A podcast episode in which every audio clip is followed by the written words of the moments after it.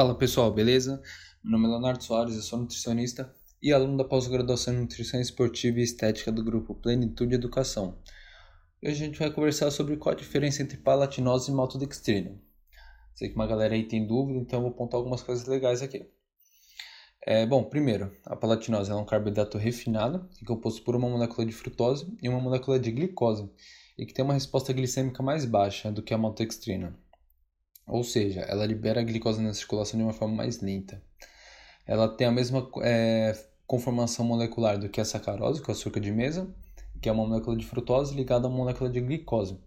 A diferença é que, em vez de estar ligada no carbono alfa 4 igual a sacarose, ela é ligada ao carbono 6. O que, que isso significa? Isso vai significar que as enzimas digestivas vão ter um acesso mais dificultado a essa molécula, atrasando então a digestão. Como consequência, teremos aí uma resposta glicêmica mais controlada e uma estimulação insulina mais baixa.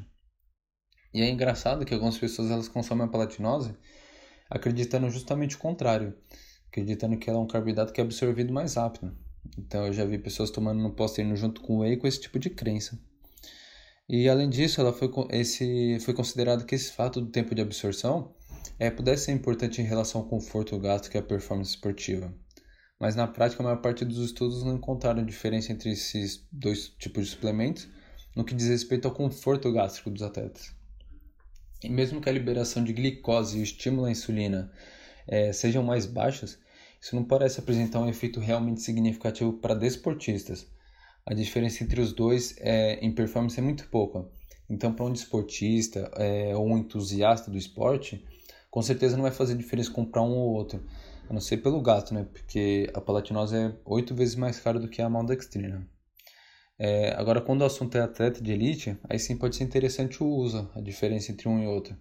Porque lembre -se sempre disso, tá, galera? Atletas de elite estão buscando os detalhes. Alguns esportes separam aí o primeiro e o último, e o último lugar por diferenças de segundos. Então é muito importante a gente identificar quem é o público ali que estamos trabalhando. É, quer ver, por exemplo, uma diferença que um estudo com atletas de futebol viu foi que o, grupo, que, consumiu palatinose é, teve uma porcentagem maior de, de, de 100% dos acertos do que o grupo da maltodextrina. Então, a galera que consumiu a palatinose, o maior número de pessoas ali naquele grupo de palatinose, teve 100% de acerto nos chutes. Só que quando a gente vai ver isso nos números, não foi algo tão absurdo assim que vai decidir o futebol de domingo com os amigos, entendeu? Então é importante é, ter esse tipo de noção. É, é, é, importante até na hora de, de ler estudos ter essa, essa noção de diferenciar é, de esportista de atletas. Ver o, ver o público ali que está sendo usado nos testes. Porque pode fazer diferença usar um indivíduo treinado e um atleta realmente profissional, né? uma pessoa que tira sustento daquilo para viver. E finalizando então, a relação do índice glicêmico é importante sim para performance esportiva. Temos diversos trabalhos aí, não só com a maltodextrina e palatinose, que testaram isso e viram resultados ótimos, mas é importante entender que estamos falando de uma diferença pequena, tá, gente?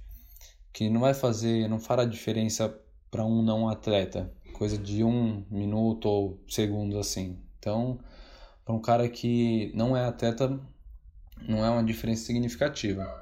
Então, se você está em dúvida se deve comprar palatinose ou maltodextrina, eu sugiro que você reflita sobre tudo que foi dito aqui e se pergunte se correr 20 segundos mais rápido, ou talvez acertar 3 ou 4 passes no, a mais no, no jogo de domingo, vai fazer diferença para você. Bom, então é isso pessoal, espero que vocês tenham gostado, espero que eu tenha esclarecido algumas dúvidas e até a próxima.